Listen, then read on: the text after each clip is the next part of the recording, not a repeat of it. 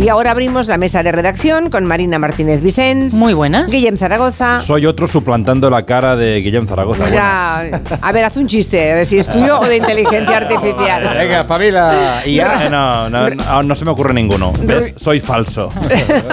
Roger de Gracia. ¿Qué tal? Buenas tardes. Y como es jueves, tenemos a nuestro medioambientalista de cabecera, José Luis Gallego. ¿Qué tal? Nada artificial, por cierto. Mm, bueno, Yo sé algo, soy, soy rural, como dice la musiquita que me pone aquí el, el deditos. Luego hablaremos de lo rural, ¿eh? Hablaremos de lo rural, lo agrario. Todo lo que quieras. Y el medio ambiente, que parece que sea un enfrentamiento a muerte. Vamos mal por ese camino, pero bueno, si quieren hacer cualquier consulta sobre reciclaje a gallego, es el momento de hacerlo o mm, alguno de los temas que planteamos. 638 442 081.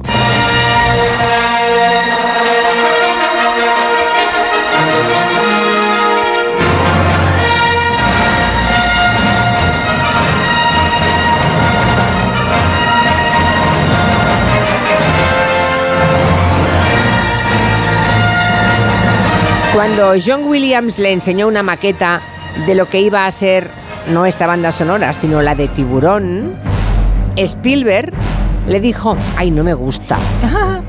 John, it doesn't like me. Algo así le diría. Eh. Qué cosa tan primitiva, le dijo Spielberg, poco melódica, pero bueno, le dejó hacer. Después, cuando se estrenó Tiburón, Spielberg tuvo la honestidad de decir que la banda sonora fue responsable de la mitad del éxito de la película. Y esa anécdota resume muy bien la enormidad, la trascendencia, la brillantez de este hombre, John Williams, que hoy cumple 92 años.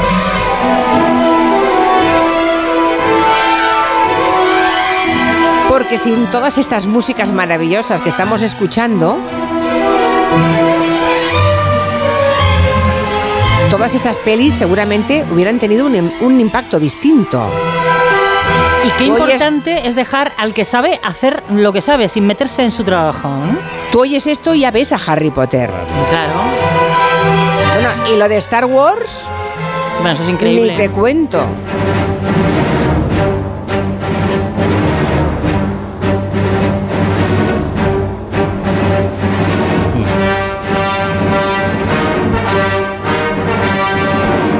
Que me gusta es esta.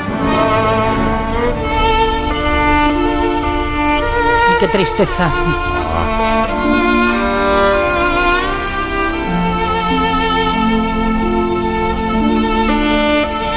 Me parece estar viendo la película.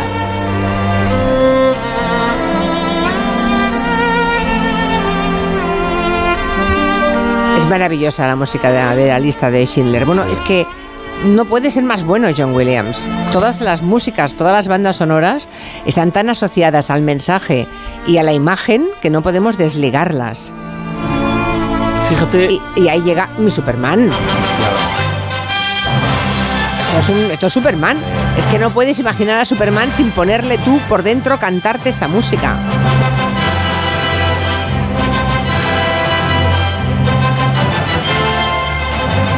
Yo tengo en, en el, en esto que escuchan los muchachos que te ponen ¿El la música. Spotify? Eso. Vale. Tengo una lista de bandas sonoras porque me gustan muchísimo, pero fíjate, yo soy más de otro John, que es que además me juego un guisante contigo que vamos a estar de acuerdo, que es John Barry.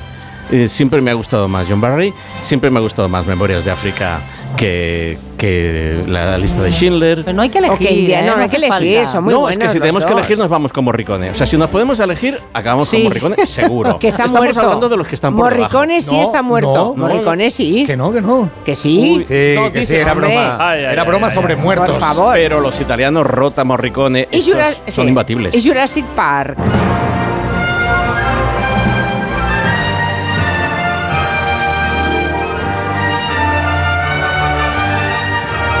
En fin, que el maestro John Williams cumple hoy 92 años, sigue en activo, tiene programados varios conciertos donde dirige a la orquesta de Filadelfia y Sí, si sí, yo es- pudiera le iría a ver seguro. Sin duda.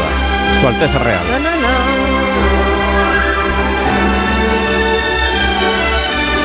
Mi casa. Sí, ahí va volando con la bici. Sí. Teléfono. Elliot. Si hiciéramos el ejercicio de ver las imágenes de esa bicicleta volando con ET, con otra música, no sé, con un bolero, es que no se hubieran quedado en nuestra cabeza. Y mira que me gustan los boleros. ¿eh? De hecho, es el, el- es el logo de su productora, ¿verdad? DreamWorks lleva esa, Sí. esa escena en Mm. concreto. Bueno, ahora que estamos celebrando la excelencia de John Williams, va y llega Roger de Gracia Sí. y dice que no nos pasemos tanto. No nos pasemos. Yo Ah. quiero felicitar también a John Williams. Te quiero felicitar, John, por tres cosas. Una, por tener salud, 92 años, muy bien. Dos, por tener una carrera llena de éxitos. Y la tercera cosa, te quiero felicitar por, Por, el ser- masaje, por el masaje que No. hace también muy bueno. También, por ser un copión. Sí, hombre. Eres un copión. ¿Cómo que John. copión? ¿Pero Se qué dices? te- bueno, se ha pasado, te has pasado la vida copiando canciones de otros, John. Ay, qué A ver, malo. antes contabas, Tiburón. Sí. Todo empezó con Tiburón, Esta. con la que tú, John, ganaste un Oscar en 1975. Sí. Llega Steven, oye, que tengo un tiburón, que va a la playa, que tal, que se acerca. Hostia, se me ocurre esto. Pam, pam, pam, pam, pam, pam. Le hace así, pam, pam, pam, pam, pam, Sí. pam, pam, pam. Y Steven dice, vaya rollo. Vaya rollo, como has dicho tú. Es un rollo, John, pero me la quedo porque parece original. Pero ese disco que tienes ahí, John, ahí en el, en el tocadiscos, que es la, el cuarto movimiento de la Sinfonía del Nuevo Mundo de Dorak, a ver cómo suena. No, no es mío, es de un amigo. Se lo estoy aguantando, No, ¿no? estoy aguantando, se lo ha dejado aquí. Bueno, vale. Eh, si Espera, que hay más. A Se ver. llama inspiración. Claro. Inspiración con notas muy cercanas a las sonoras. Bueno, vale, otro. Otro. Otro. Star Wars. Vaya, John, hay una película en 1942 que se llama Abismo de Pasión que suena así. Na, na, Uy, na. esto sí que se parece por demás. Madre mía. Eh, venga, aquí sospechas de plagio y tal. ET decías, ¿no? Sí, ET es maravillosa. Qué bonita es ET. Sí. La música de ET es Sí. la bicicleta y Sí. tal. Pues hay un trío, el trío Dumki de Borak, que suena así. Vaya, John, ¿qué está pasando? A ver, Roger, me estás, me estás hundiendo en la miseria. Uy, soy tan original. Está llena. Mira debajo de la cama de John. Está lleno de discos. Así la Me parece muy injusto A esto que está saco. ocurriendo. Saco una y hago una canción. ¿Pero lo has descubierto tú esto o hay más gente que lo dice? Hombre, ¿O es, hay- es una teoría propia? No, no, hay mucha gente que lo ha dicho, lo que están silenciados. Ah, Nos estáis silenciando y lo sabéis. Y de esto nadie habla, ¿no? De esto nadie habla. Bueno, conspiración. eh, como decía Picasso, de todas maneras le dijeron esto a John y John se vino arriba porque es que Picasso dice, los buenos artistas copian, los genios roban. Lo importante no es copiar bien, John, lo importante es que no te pillen como a George, que hizo esta canción. Y le pillaron porque esta canción... My Sweet Lord. Sí, buena, ¿eh? Muy buena, me gusta. Original, ¿eh? ¿No? ¿Tampoco? Tuvo que pagar una millonada porque era... He's so.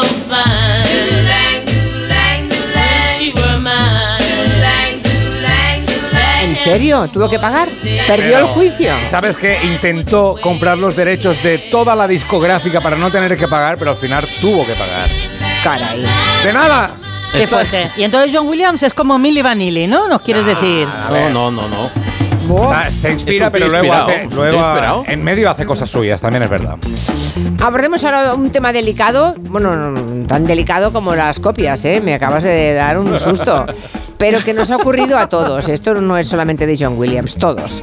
Estar lejos de un baño y tener la imperiosa necesidad de usarlo. Pues sí. ¿Quién, ¿Eh? quién no ha tenido, hablando en términos técnicos, un apretón, no?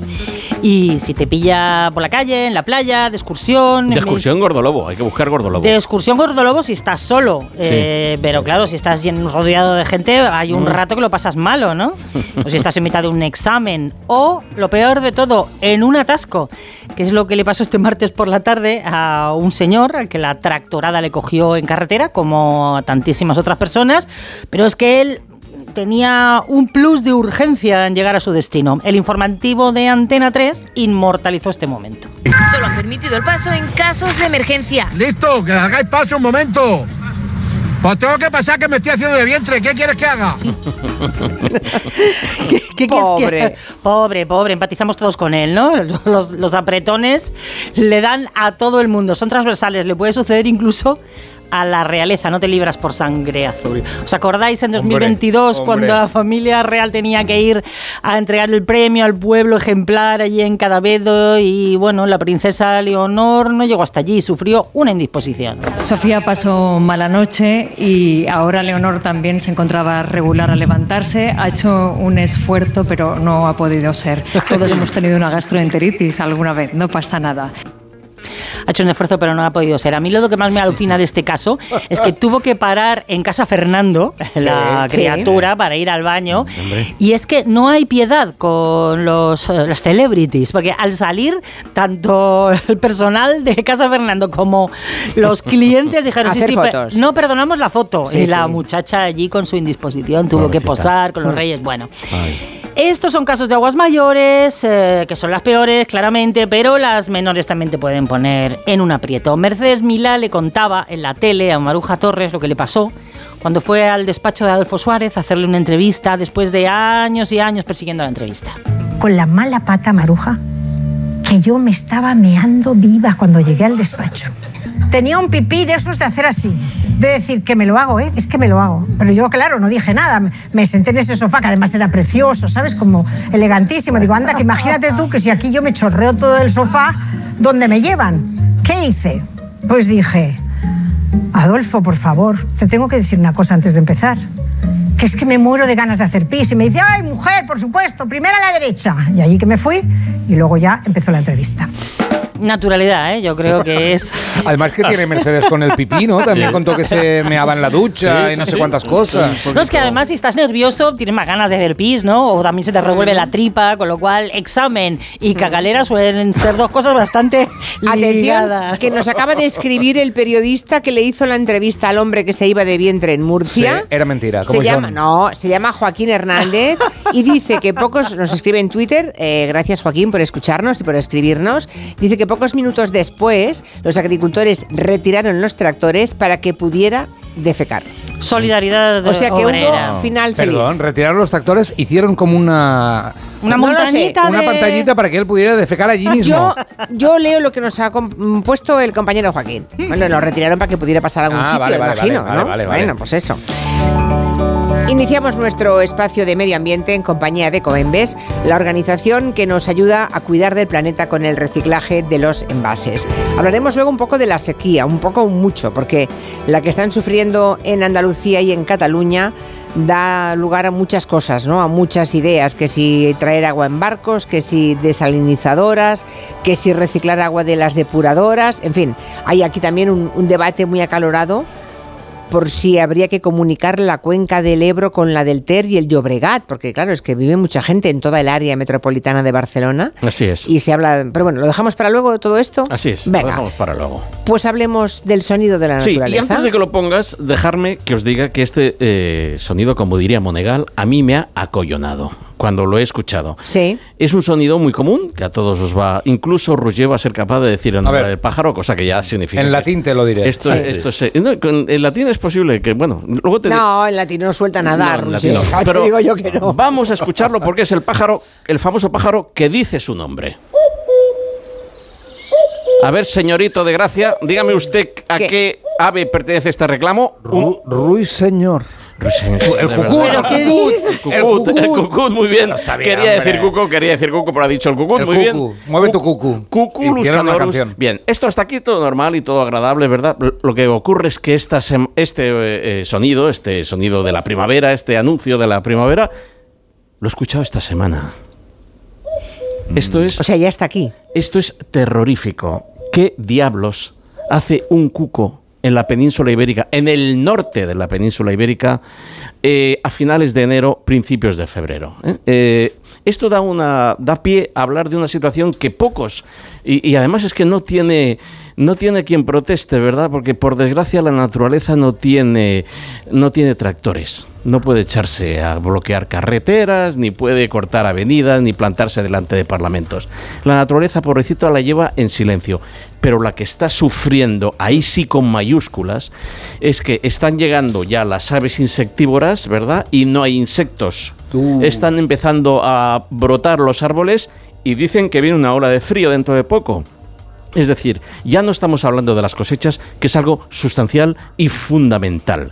Y yo estoy con que si a ellos les va mal, a nosotros nos va a ir peor. Pero estoy hablando de lo que nos va a ir mal a todos, incluidos a los agricultores.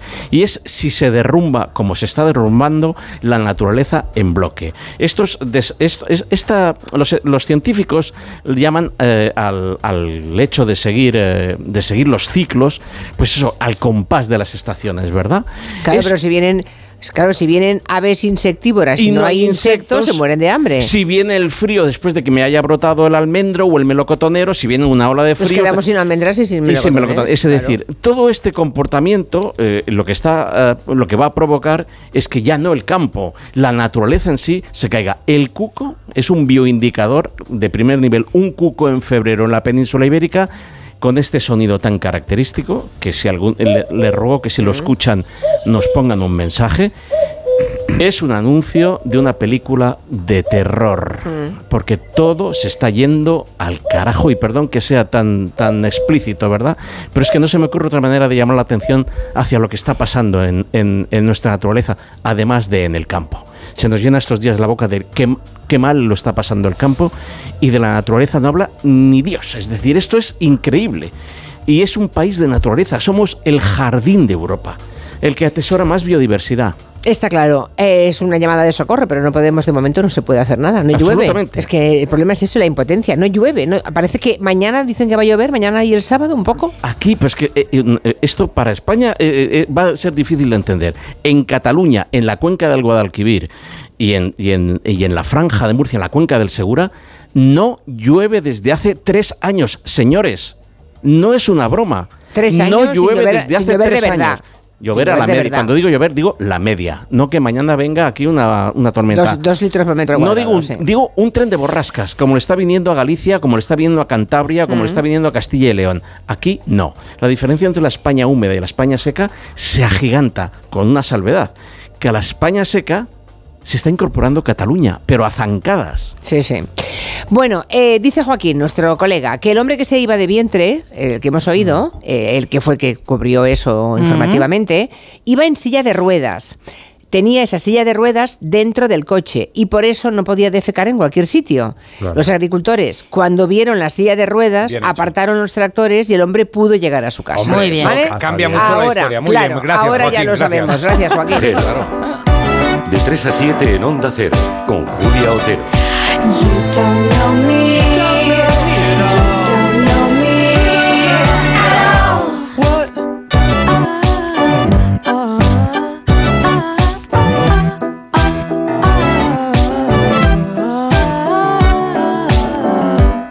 ¿Te lo digo o te lo cuento? Te lo digo. Me he quedado tirada y tardas en venir a por mí. Te lo cuento. Yo me voy a la mutua. Vente a la mutua y además de una gran asistencia en carretera, te bajamos el precio de tus seguros, sea cual sea. Llama al 91 555 5555. Te lo digo te lo cuento. Vente a la mutua. Condiciones en mutua.es. Llega la rebaja final al corte inglés. Todo al 60% de descuento en estas marcas de moda para mujer. Woman, Tintoretto y Woman Limited, Joyce Mujer, Southern Cotton y Green Coast, Emphasis, Boomerang e Easywear. Hasta el 29 de febrero, rebaja final en el corte inglés. En tienda web y app. ¿Perdona? ¿Que ahora Movistar Prosegur Alarmas incluye una garantía antiocupación? Uf, ya verás cuando se entere mi perro. Ningún guardián puede competir con Movistar Prosegur Alarmas, la primera y única alarma con garantía antiocupación, que no solo disuade y protege, ahora también se compromete contra las ocupaciones. Contrátala en el 900-222-250 o en movistarproseguralarmas.es. Llega la nueva superproducción. Es hora de que esta empresa funcione como lo que es, una empresa familiar. Yo no me he partido el lomo por esta empresa para que ahora venga mi hermano a vivir del cuento. Es tu hermano Jesús. Ha habido un derrumbe en la fábrica. Pues tu padre está herido. Si algo le pasa a padre, sería lo que siempre has querido ser, ¿no? Sueños de libertad. Muy pronto estreno en Antena 3, la tele abierta. Ahorrar es fácil con Iberdrola. Pásate a la movilidad eléctrica con Iberdrola y ahorra hasta un 90% frente a un vehículo diésel o gasolina. Y si contratas la luz e instalas un punto de recarga en casa, te llevas hasta 500 euros. Has oído bien, 500 euros. Pásate a la movilidad eléctrica y empieza a ahorrar. Llama al 992 92 93 o entra en iberdrola.es. Iberdrola, por ti, por el planeta. Empresa colaboradora con el programa Universo Mujer. Esto es un mensaje para todos aquellos que te dijeron que no podías cambiar el mundo. Ahora sí puedes gracias al efecto ser humano, un superpoder que nos convierte en la única especie capaz de revertir el daño que causamos al planeta y frenar el hambre y la pobreza. Es hora de utilizar este nuevo poder. Descubre cómo hacerlo con manos unidas en efectoserhumano.org. Con este estrés no consigo concentrarme. Toma Concentral. Con su triple acción de lavacopa, rodiola y vitaminas, Concentral consigue aliviar el estrés ayudando a una concentración más estable y duradera. Concentral. Consulte a su farmacéutico o dietista. Vamos, un poco más. Ya casi estamos conseguido. Tras la cuesta de enero, llega un febrero de oportunidades con los 10 días Nissan. Ven a tu concesionario Nissan del 2 al 13 de febrero y aprovecha las mejores ofertas para estrenar un Nissan con entrega inmediata. ¡Corre, que se acaban! Empieza el año ahorrando en Bricodepo. Con este pavimento porcelánico de 8,95 euros el metro cuadrado, ahora por solo 7,95. Y la puerta lacada con tapajuntas, antes a 119 euros. Y ahora todo por 99. Recuerda que si lo encuentras más barato, te devolvemos la diferencia por dos. Ya en tu tienda y en bricodepo.es. ¿Qué haces? ¿No lo notas? Madrid ha vuelto a cumplir con la Directiva Europea de Calidad del Aire. Y llevan dos años seguidos. A ver. Ah, oye, pues sí. Movernos en transporte público, caminando, renovar el vehículo, las calderas, instalar placas solares, cada gesto cuenta. Gracias a todos, Madrid tiene otro aire. Ayuntamiento de Madrid. ¿Tienes miedo al dentista? ¿Sufres con tu boca? En Dental Corbella somos líderes en implantología dental. Tus dientes fijos en una sola sesión, incluso en casos de poco hueso. Además, no te enterarás de nada por la sedación monitorizada. Cinco clínicas en Madrid. Pide cita gratuita en dentalcorbella.com y en el 91 111 75 75. Si uno de tus propósitos de este año es cuidar tu salud capilar, llama al 900-696-020 y ven a Insparia, el grupo capilar especializado en trasplantes capilares y tratamiento de la caída del cabello. Confía en sus más de 15 años de experiencia y su tecnología innovadora. Pide tu cita de valoración capilar gratuita en el 900-696-020 o en insparia.es. En Ascauto, tu concesionario Opel en Móstoles y Alcorcón, celebramos la llegada de Opel a nuestras sedes. Descubre la potencia y elegancia de Opel con nuestra prueba de conducción exclusiva. Reserva ahora en ascauto.com y experimenta la conducción de un Opel como nunca antes. Lo tienes todo.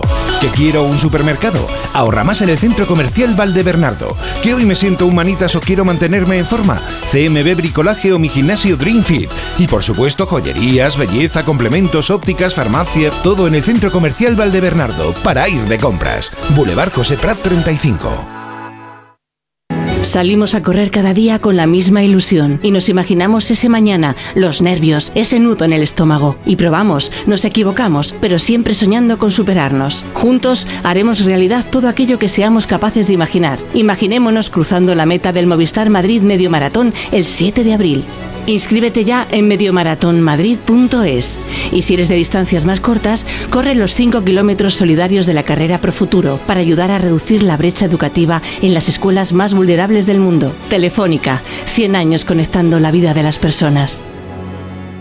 Si es que ya lo digo yo siempre, dúchate que sale económico, pero eso sí, hazlo en un plato de ducha de Duchamanía. Hazme caso, ¿no ves que una bañera tiene más peligro que meter los dedos en un enchufe? Y mira que son bonitos los platos de ducha de Duchamanía. Oye, con suelo antideslizante, sus mamparas, para entrar a vivir, pues eso, dúchate que sale económico y llama a Duchamanía, que no me enteré yo que no lo haces. En Madrid, Paseo del Molino 6, 91 468 4907 y duchamanía.es. 98.0 FM, Onda Cero, Madrid.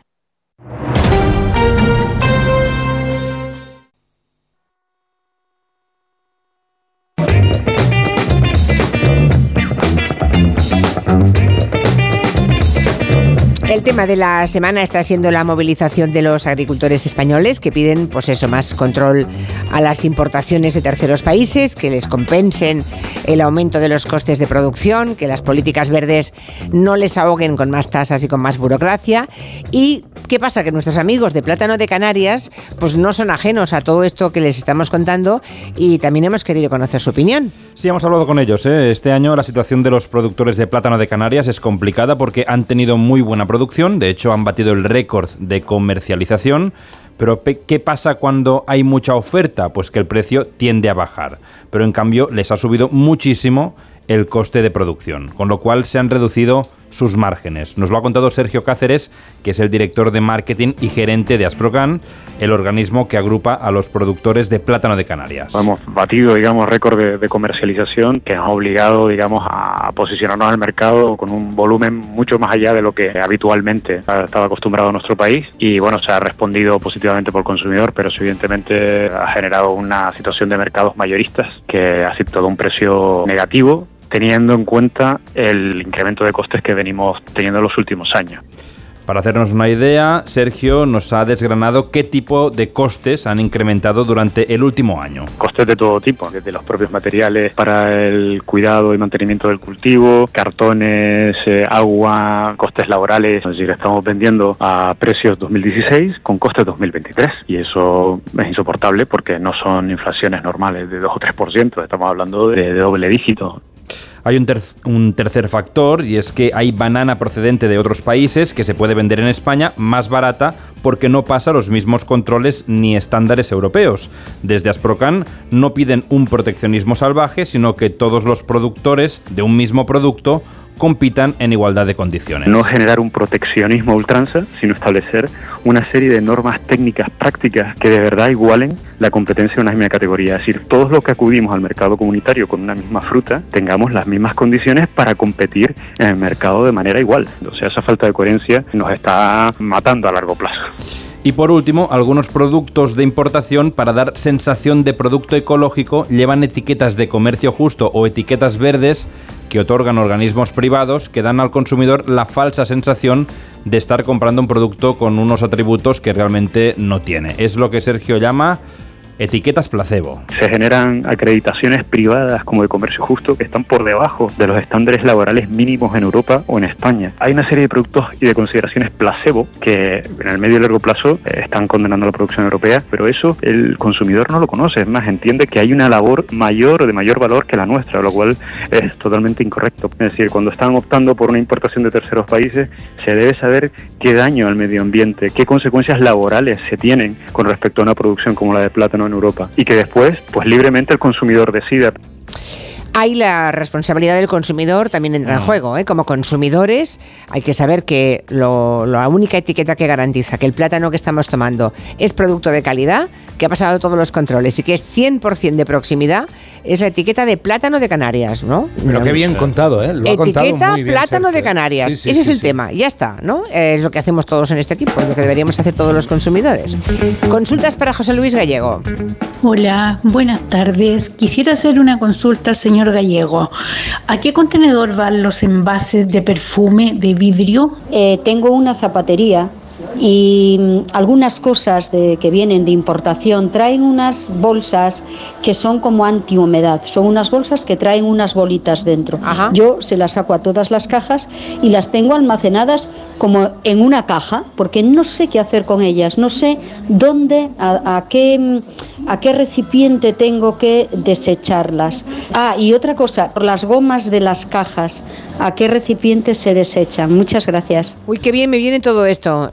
todas las preguntas que han hecho estas oyentes me vienen bien a mí los frascos de cristal o de vidrio, mejor dicho, de perfume. Si es un frasco de vidrio, va al contenedor vidrio, ¿eh? verde. Totalmente, sin Lo que sí hay que hacer es sacar el tapón y el tapón. de fantasía, que son unos tapones que suelen ser de metraquilato, ¿verdad? Eso se puede, se puede echar no, a la de metraquilato no, son de plástico. No, hay algunos que son muy elaborados eh, de metraquilato. Los de alta cosmética, por ejemplo, suelen. Que Con lo caro que es metacrilato, ya lo dudo, gallego. Son tan grandes. Entonces ya me vas a explicar cómo 25 ml de una fragancia de Dior te cuesta 80 euracos porque los 25 ml. No me parece el más caro, ¿eh? Me caben, hay más caro, me caben en la palma de la mano. Ya, ya, ya. ¿Qué me están cobrando? No, Bueno, no lo sé, pero bueno. En todo caso, em, es importante esto que, ha señalado esta oyente, que lo que es el frasco de vidrio va al contenedor vidrio. ¿Y si el resto Si lo puedes sacar, muchísimo mejor porque es un impropio. Y se tira, ¿eh? Eh, totalmente. Respecto a ese producto, eh, absorbe Las humedad. bolsitas antihumedad, bueno, te lo encuentras cuando te compras un bolso, Mm. algunos zapatos, y hay muchas prendas que te encuentras esas bolitas dentro. No sé si sabéis que es un producto altamente tóxico. Sí. Considerado altamente tóxico. Es más, se han dado casos de, de afección grave por gente que se ha dejado esa bolsita dentro del zapato y que no se ha dado cuenta y se lo ha puesto y, lo ha- y a base de usarlo con el sudor haya tenido una infección muy grave en el pie, con casos incluso que van a mayores. ¿eh?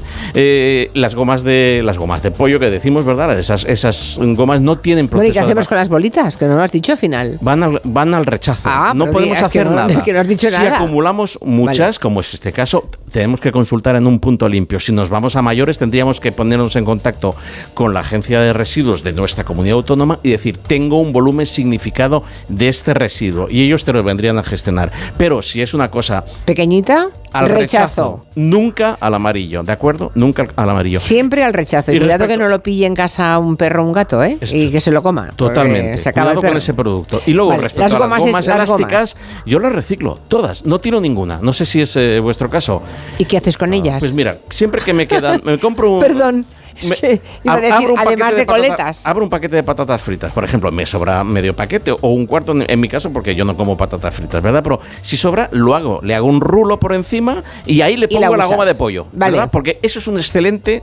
mm, ahí venden unas pinzas de cerrar. Nos, nos ahorramos esas pinzas. Ah, yo tengo pinzas de esas Vale, para cerrar bien, las pero, bolsas. Pero si, si, re- si reutilizas esas gomas, que además tienen bastantes usos y tienen una vida bastante larga, mm, estás evitando ya, pero la señora, consumir plástico. Pero la señora que tiene una zapatería, todas las cajas que, ven- que vienen con esa goma debe tener centenares, miles Doy a de... entender que es una generadora singular de ese residuo. Tiene que ir a un punto limpio y decir, tengo mm, una bolsa de gomas elásticas.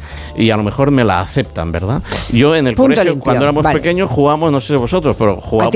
No, con- hacíamos pelotas con las gomas Es de... verdad, es verdad. Eh, hacíamos Sí, sí, sí, pelotas sí. con las Juntabas gomas de- muchas, con las gomas elásticas. Y anda que no botaban aquellas pelotas. En 1910 era. El 12, el 12. Yo las uso, las uno unas a otras y para eh, mm, asegurar las tapas de una olla. Haces una fabada, por ejemplo, y le vas a llevar a casa a unos amigos. Pues no, y, y hay gente que hace Claro. la pulseras. y- aseguras con Ujú. esas gomas y la transportas Hay fenomenal. gente que hace pulseras y que hace, y que hace objetos eh, de ornamento con esas gomas. Siempre hay que buscarle una reutilización. No siempre pasa por el reciclaje. A veces el ingenio hace que un residuo se Eso convierta está bien, en esa un es una buena reflexión, sí. En general, sí. Pensemos, antes de tirar nada, pensemos que... nos Eso puede- sabes quién lo hace mucho? John Williams.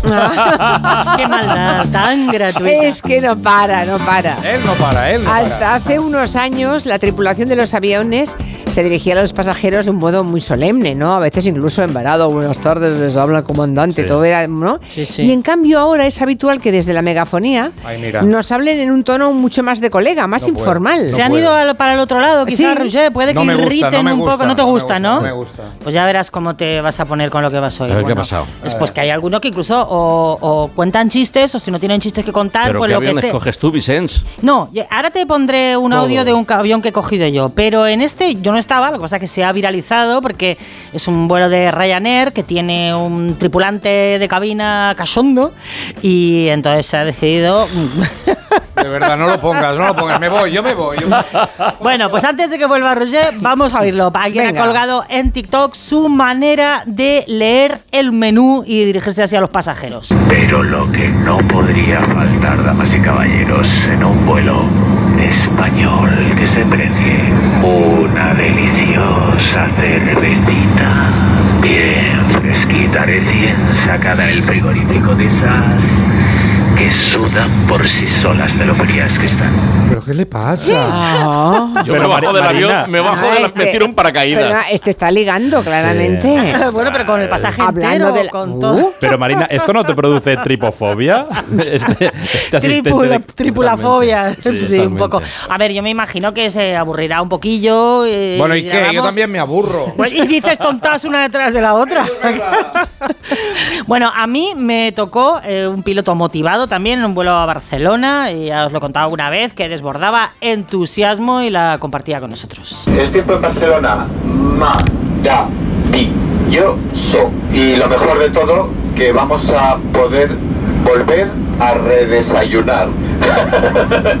Llegamos a la hora del redesayuno. Mira, mira, mira. Me levanto, abro la puerta y conduzco yo, de verdad. A mí me dio alegría de vivir, Sí. me, me- no sé, me, me mejoró el día bastante. No, no, no, ya sabéis lo que me pasó a mí. No sé, creo que fue con un vuelo con el equipo. Que el, el, eh, piloto no, era, no iba contigo. Julia? qué pasó? Que A el ver, piloto si lo empezó a cuentas. soltar que era un vuelo sostenible, que se habían ahorrado tantos, eh, Ah, no, no, tantas no. emisiones de No carbono. iba, no iba. y O que- no iba o, o ya estaba Y que dormida. más allá de lo que dicen los ecologistas, el avión es uno de los medios de comunicación más de, eh, de transporte más sostenibles que hay estaba al alcance del pasajero. Sabían que estabas ahí. Claro. No, no, no, no. Iban a por ti. Iban a por Señor ti. comandante. Ya, ya. Hola. Bueno, sigamos, sigamos. Bueno, el año pasado, por estas fechas, un piloto que hacía su primer vuelo como jefe de la tripulación, Jordi Jacas, le agradecía a sus padres el apoyo por haberle ayudado a cumplir su sueño de pilotar un avión comercial. Estas dos personas que van sentadas delante del avión son mis padres. Hoy es el primer día que vuelan conmigo como piloto y para mí no hay palabras para poder describir la satisfacción e ilusión eso me hace sentir. A mí me da mucha vergüenza ajena a estas cosas. Ah, A mí, me, da- a mí me hubiera dado vergüencita, pero está bien. También Está bien, ternura. está bien. ¿Y tú lo dices, Roger, que has llamado a tu madre Sí. en los meses que llevas ya dos veces para Ya. ponerla en la radio? Bueno, pero esto es, esto es un show, ¿no? Pero- Pero, pero- volar no es un show. Bueno. no, no todo es No, un pero show. es que Roger ha puesto a su hijo, a su madre. Bueno, Ya, pero ya, ya, la, ya diferencia, la diferencia es que han sido intervenciones sobrias. Sí, o sea, que no ha puesto a su madre a decir, Sí. hijo mío, ¿cómo te quiero? Me Bueno, haces reír tanto. Pero estamos hablando de esta gente, no de mí. Deja que No, pero es temporada. que eres tú al que más le grima le da esto. Es yo Bueno, le he visto, he visto a Rudy decir cosas por delante de cámaras de televisión que no, que No nunca, creí, sí. nunca creí que haría. Bueno, delante de los micrófonos Está hace bueno. lo mismo. Pero en serio, Sí. yo ahora que me hago mayor quiero un poco de respeto Mayor. y no lo encuentro. Mayor. Quiero, qué respeto. pasa? Mayor es un Quiero que me traten de usted y que me respeten. Es lo que has sembrado. Roger mayor. Hemos hecho un mundo peor, gallego.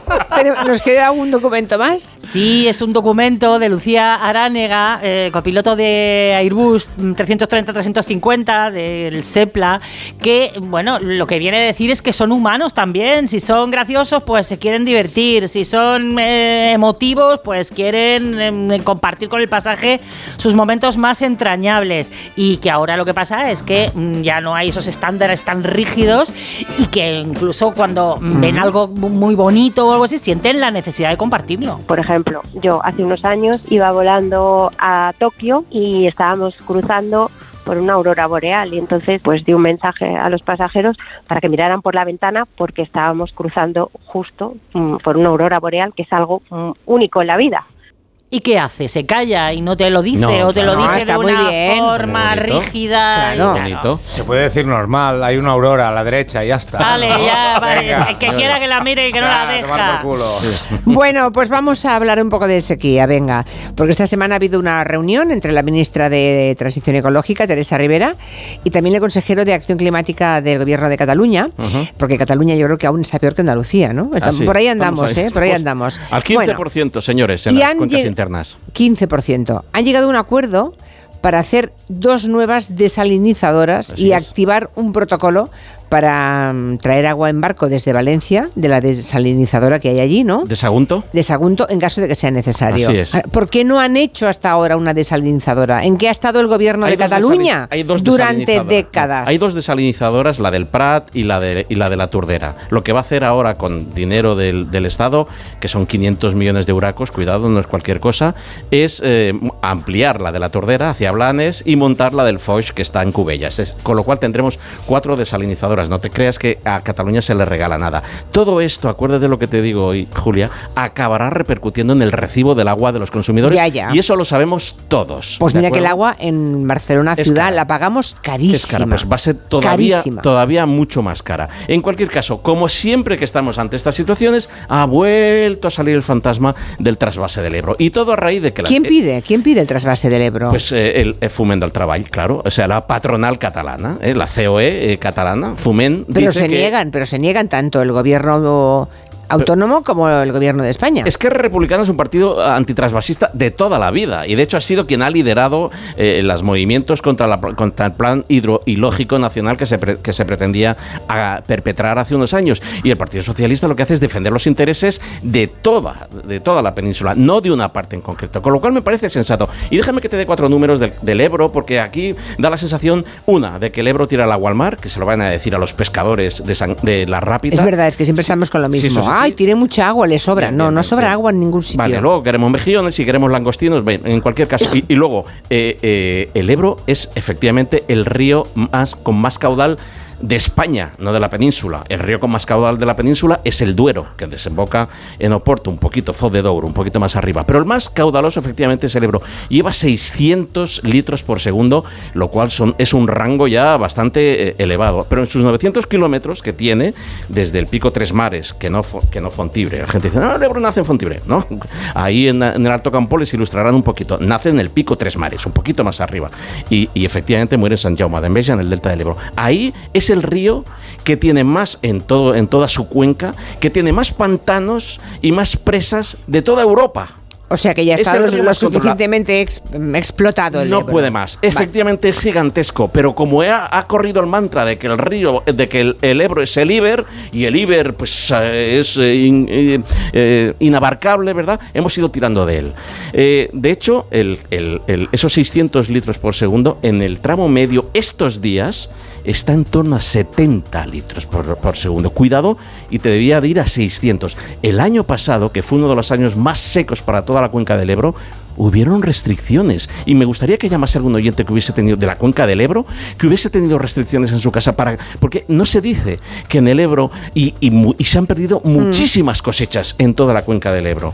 Con lo cual, o basta sea, ya. Trasvasar el Ebro eh, es una mala idea. El, el, Ebro no da para más. ¿Y el Delta cómo está entonces? El, Delta se está hundiendo, como venimos anunciando. ¿Por falta de agua? Por, por, falta de agua y por falta de sedimentos. Esas presas lo que hacen es que retienen el sedimento. Y la plataforma del Taika, que para que la gente me entienda, como una especie de lenteja que está flotando encima del mar con los aportes del Ebro, se está hundiendo poco a poco. Por eso las gentes del, Ebro, de las terras del Ebro, están desesperados. Y cada vez que oyen decir que nos vamos a llevar el Ebro hacia Barcelona, se les ponen los, los pelos como escarpias.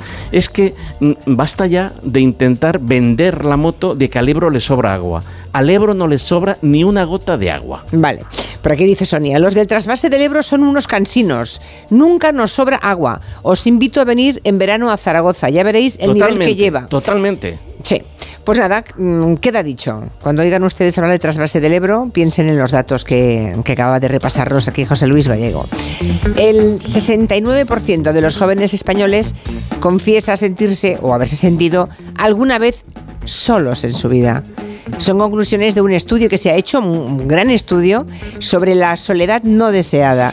Me parece curioso que te hayas fijado en esta noticia, nos la quieras contar. no, es verdad, porque parece, parece que la soledad solo pensamos en la gente mayor, pero es verdad que muchos jóvenes se mm. sienten solos y luego hablamos de suicidio y nos llenamos la boca con problemas eh, que son ya lacras, pero hay que estudiar el tema y este estudio que se llama Estudios sobre Juventud y Soledad no deseada en España es un gran estudio elaborado por por eh, la Asociación A Soledades, la 11, y Ayuda en Acción, y arroja otras cifras como que, atención, el 25% de los jóvenes españoles entre 16 y 29 años aseguran sentirse solos en el momento actual o que 3 de cada 4 jóvenes, o sea, un 75%, aseguran sentir la soledad no deseada desde hace más de un año. ¿Cuáles son las causas? Ya sabéis las no causas. Es normal a esa edad, ¿eh? No, es normal. No es normal y las causas son múltiples. Ah, hay chicos y chicas que son tímidos o tímidas o no tienen grandes capacidades sociales. Pero a veces también ah, la causa puede ser pues que en casa se ha tocado demasiado la autoestima de una manera o de otra. Si en casa han sido contigo muy exigentes, si te han hecho saber que no eres suficiente, que siempre necesitas más, eso no ha contribuido a que tú seas una persona empoderada, segura, o si no han respetado tu forma de ser, si a nuestros hijos les decimos cómo tienen que pensar, qué decisiones tienen que tomar y que cuando ellos tienen un pensamiento crítico o propio nosotros les anulamos, les estamos transmitiendo que, bueno, pues que no pueden ser ellos mismos. Nos cuenta estos motivos la psicóloga Patricia Ramírez, que nos cuenta y nos recuerda también, como dice el estudio, que en cuanto a intensidad, el 70% de los jóvenes manifiestan sentir la soledad con frecuencia, pero que un 30% lo acusan sobre todo por las noches, en aquel momento que ya estás solo, que haces un poco recuento del día. ¿eh?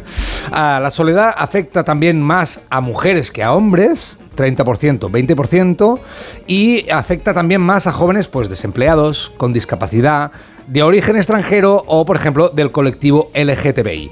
Ante estas cifras, claro, la pregunta es, ¿qué podemos hacer? Pues Patricia nos da unas pistas. Lo primero vamos a empezar por lo que no hay que hacer. Lo que no puedes hacer es dirigir su vida. Tú en este momento tendrías que hacer esto. Pues yo el consejo que te doy es que llames a esta persona y le digas que o que le pongas un límite o que se acabó. O sea, no le digamos a la persona lo que tiene que hacer. En su lugar, vamos primero a entender qué es lo que le pasa, porque hay veces que creemos conocer a alguien y a partir de ahí le dirigimos la vida. Tenemos que preguntar, oye, te veo últimamente triste, te veo apagado, veo que te aíslas. Si en algún momento quieres contar conmigo, si quieres algún consejo, tenme en cuenta, estoy aquí. La persona tiene que verse respaldada para poder hablar. Es bueno. interesante la frase esta de creemos conocer a alguien, ¿no? Y nos creemos con Mm. derecho de ponernos en su lugar automáticamente. Es difícil. Y sobre todo no decirle a alguien que está triste o que está, en el caso de que esté deprimido, anímate, hombre. Exacto. Eso es, No eso estés es, triste, no estés triste. Eso es de, de- de- de darse la vuelta con la mano abierta, ¿eh? Así, anímate que no pasa es un nada. territorio complicado. Yo, Sí. yo fui un niño solo. Yo mm, me llevo 19 años con mi hermano, es decir, que yo fui un niño solo. Y además ni me gustaba el fútbol, ni sabía jugar al churro media manga mangotero. La primera vez que jugué me rompieron un brazo, es decir, que siempre he sido un negado para estas cosas. Lo que sí que hacía era que me enganché a la naturaleza, como un loco. Por Ya. eso digo que le debo todo a la naturaleza. Pero era un niño solo, no solitario, ¿eh? porque tenía la cabeza llena de pájaros en el sentido estricto de la palabra. Pero los tenías muy estudiados. ¿Pero cuáles eran Y los clasificados. mi, vida, mi vida era eso, no había otra cosa. El Cuculus canorus. Apus apus, Una carduelis carduelis. una consulta. Hola, buenas tardes. Me gustaría saber dónde, en qué contenedor se tiran las llaves que ya no sirven. Uy, las llaves, qué bueno. Eso quiero saber Hoy están también. los oyentes Al sembrados, limpio, ¿eh? Al punto limpio. Para empezar, eh, como, bien- como usted sabe, eh, señor oyente, los, con- los contenedores que tenemos en la calle están dirigidos a la basura cotidiana, es decir, a los restos que generamos de manera cotidiana y en volúmenes elevados, envases prácticamente, envases, eh, materia orgánica. Eh, si, ¿Cuántas unidades de llaves generamos al cabo del día como Pocas, residuo? pocas, De la pocas. semana, del mes, del año, de los años. Por lo tanto, no es un problema. ¿eh? Eh, si quiere usted tirarla al rechazo, ahora sí que Yo hubo una vez que tiré, no te exagero, como 50 llaves. Claro. ¿Y dónde las tiraste? Muy buena pregunta. No fui al punto limpio. Ah, muy bien. Fui al punto limpio porque ya era una cantidad considerable. Pues ¿Sabes por qué es también? Por una cuestión de seguridad. Tú tiras eh, la llave al contenedor y, y- y viene un caco y la coge y, se, y va, de- Hombre, pero y no va de tiro, puerta en puerta. no he tirado llaves de cerraduras que existían. Muy bien, perfecto. Sino de todo. No, eh. Vas acumulando durante la Creo que vida. Lo que está diciendo la oyente es efectivamente Es llaves eso, que ha sí. acumulado que están fuera de uso. A lo largo de la vida vas acumulando de un de, de una casa en la que ya no vives, de un trastero que el- de un edificio en el que ya Muy no bien. estás, Y una de cerradura un- que se cambia. Sí, sí. Exacto, bien. la cerradura que se cambia, la, Pero- de, la de casa de tus padres que has vendido, bien, o que se, que- al final vas acumulando y tienes Bien. 100 llaves. Pues todo eso que usted guarda en casa para llevarlo al punto limpio tarde o temprano, fluorescentes, botes de pintura, eh, cosas que son productos tóxicos, todo eso que tiene ahí en un rincón del balcón o de, o de, la, o de la galería, añádele la llave. Y cuando vaya al punto limpio, no hace falta que vaya una vez cada vez que aquí le decimos que vaya al, al punto limpio. no, hay que acumular un poquito. Hay que acumular, porque si no también somos insostenibles. Cuidado, eh, que aquí la cosa se complica. Pero una vez cada tres meses al punto limpio, yo voy. Una vez Mm. cada tres meses. Ya conocemos el retrato robot del tipo de usuario del patinete en España. Bueno, del que tiene más accidentes. Sí, sí. Es un hombre. ¿Sorpresa? Sí, joven. No, ¿verdad? De entre 15 y 34 años. Uy. Ojo, y Ahí vive sí me sorprende. ¿Dónde? en Cataluña. ¡Hombre! Ese es el retrato robot del que tiene accidentes. Siete letras. Sí. Acaba con il. Bueno, el estudio lo ha hecho la compañía Mafre y nos sirve un poco para conocer el perfil del usuario que tiene más eh, siniestros. Ojo, tres de cada cuatro son hombres y nos cuenta más detalles el experto en seguridad vial de Fundación Mafre, Jorge Ortega. El patrón es que es un hombre, en un 73% de los siniestros con fallecidos han sido hombres frente a un 27% de mujeres Y, y bueno, pues eh, eh, hablando también de fallecidos, hablamos que el 59% de los fallecidos se han producido entre 15 y 34 años. ¿no? Cuidado, si nos eh, vamos a hablar de comunidades, pues aquí la peor parte la lleva Cataluña con cuatro fallecidos y Andalucía con tres, más ese peatón atropellado, esa señora concretamente atropellada en, en Andalucía.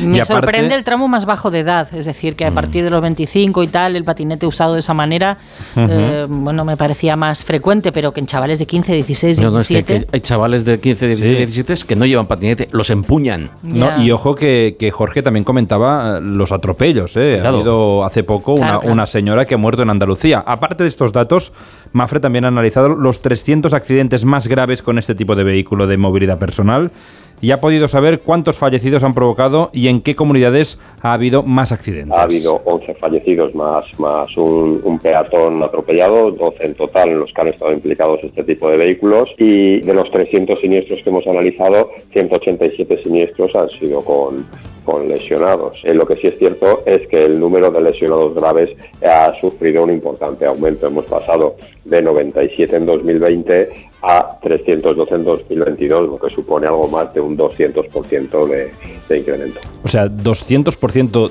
de incremento de accidentes en solo cuatro años. Así es. Sí, sí. Bueno, eh, a medida que, han- que hemos ido adquiriendo patines, ¿no? Sí. Claro, patinetes, vamos, patines, no eh, patinetes. eh, aquí en, en, eh, en Barcelona, en el Hospital del Mar, ya lanzó el Ayuntamiento de Barcelona una alerta diciendo que las lesiones son muchísimo más graves que las de bicicleta y las de moto. Se están poniendo muchas más multas. ¿eh? El año 2022 se pusieron 21.000 multas, eh, a diferencia del 2019 que eran 6.000. O Yo sea, cada se vez están los veo más. poniendo las pilas. Los ¿eh? bueno, es que van como locos, ¿eh? Totalmente. O sea, es que, muchos patinetes, además, lo que antes se decía la moto está preparada, que, que era que, la, que intervenías en ella para que corriera más. Ahora con los patinetes. que había un muchísimo. examen, simplemente que había un examen. Es que hoy yo cojo un patinete y me pongo aquí por las ramblas como un loco y hasta que no me dé con un guardia urbano puedo montar aquí un, un- un pitoste impresionante. No lo hagas, os dejarías quedar mal. A los 200 metros sería yo. Yo te grabo, yo te grabo. Despedimos a los amigos de Coembes. Estás en casa y te llega el paquete que tanto estabas esperando. Después reciclas la caja de cartón en el contenedor azul para que se convierta en el libro que alguien lee mientras recoge el paquete que tanto estaba esperando. En la economía circular, recicla siempre el papel y el cartón en el contenedor azul para que el mundo no deje de girar. Ecoembes. Reduce, reutiliza, recicla. Dice aquí un oyente que hacemos demagogia con el trasvase, que de, de hacerse se haría cuando hubiese riadas, no durante todo el año. Claro, o sea, esto es- se- estamos hablando de un trasvase selectivo. Mire, lo que no se puede hacer es que con, con problemas coyunturales solucionarlo con, con, eh, respuestas estructurales. Es decir, a, a problemas coyunturales, respuestas Mm. coyunturales. Bueno, eh, y Sirenero nos dice que es un oyente muy fiel de este programa, que el otro día estuvo a punto de ser atropellado por un patinete en la acera junto a su casa. Sí, sí, sí, sí. Aquí es el pan de cada día. Se- Vas esquivando, vas esquivando. Y Kiko añade, sí, sí, Yo, por muchas ejemplo, multas, pero, sí. si no las cobran no sirve de nada. Yo no voy nada tranquilo cuando voy con el patinete por la acera. Se te cruzan, ¿verdad? que, ir- que apartaros Los un peatones poco, de este, son verdad. unos jetas. No te imagino con un patinete, sinceramente. Claro, no pues, te imagino con ese búscame, equilibrio que Dios te ha dado. Madre mía. Bueno, llegamos al final de esta primera hora. ¿Una cosa que te quede por decir, Nada, José Luis? Que seamos conscientes de la situación que estamos atravesando. El agua. Y que toda Ahorremos gota agua. cuenta, y, a- y hablo de toda la península. ¿Sabes qué he empezado a hacer yo? Con el agua de lavar la verdura o la lechuga, riego las plantas. Hombre, pues bienvenida, Muy bien, claro. bienvenida. Hombre, sí. Mira, Quintanilla dice que No, también. es En de- serio, ¿eh? Eso es de primero de básica. Si Ya, estáis ahí, sí, pero- ya os vale. Sí. Estamos, hay gente que estamos metiendo el agua de la ducha en el cubo desde hace años y no somos ni unos frikis ni unos cutres. Pero ya hago una cosa, es que yo me, mo- yo me mojo ya con el agua fría. Bueno, yo no espero que esté caliente. Soy una chicarrona del norte. de yo. siempre, de siempre. ¿Eh? Vale, empiezo y acabo con agua fría. Venga. Así tengo yo las venas. ¡Hala! Hasta la semana que viene, Hasta la gallego. semana que viene. Seguimos con el cine y David Martos en cuanto acaben las noticias de las 4, las 3 en Canarias.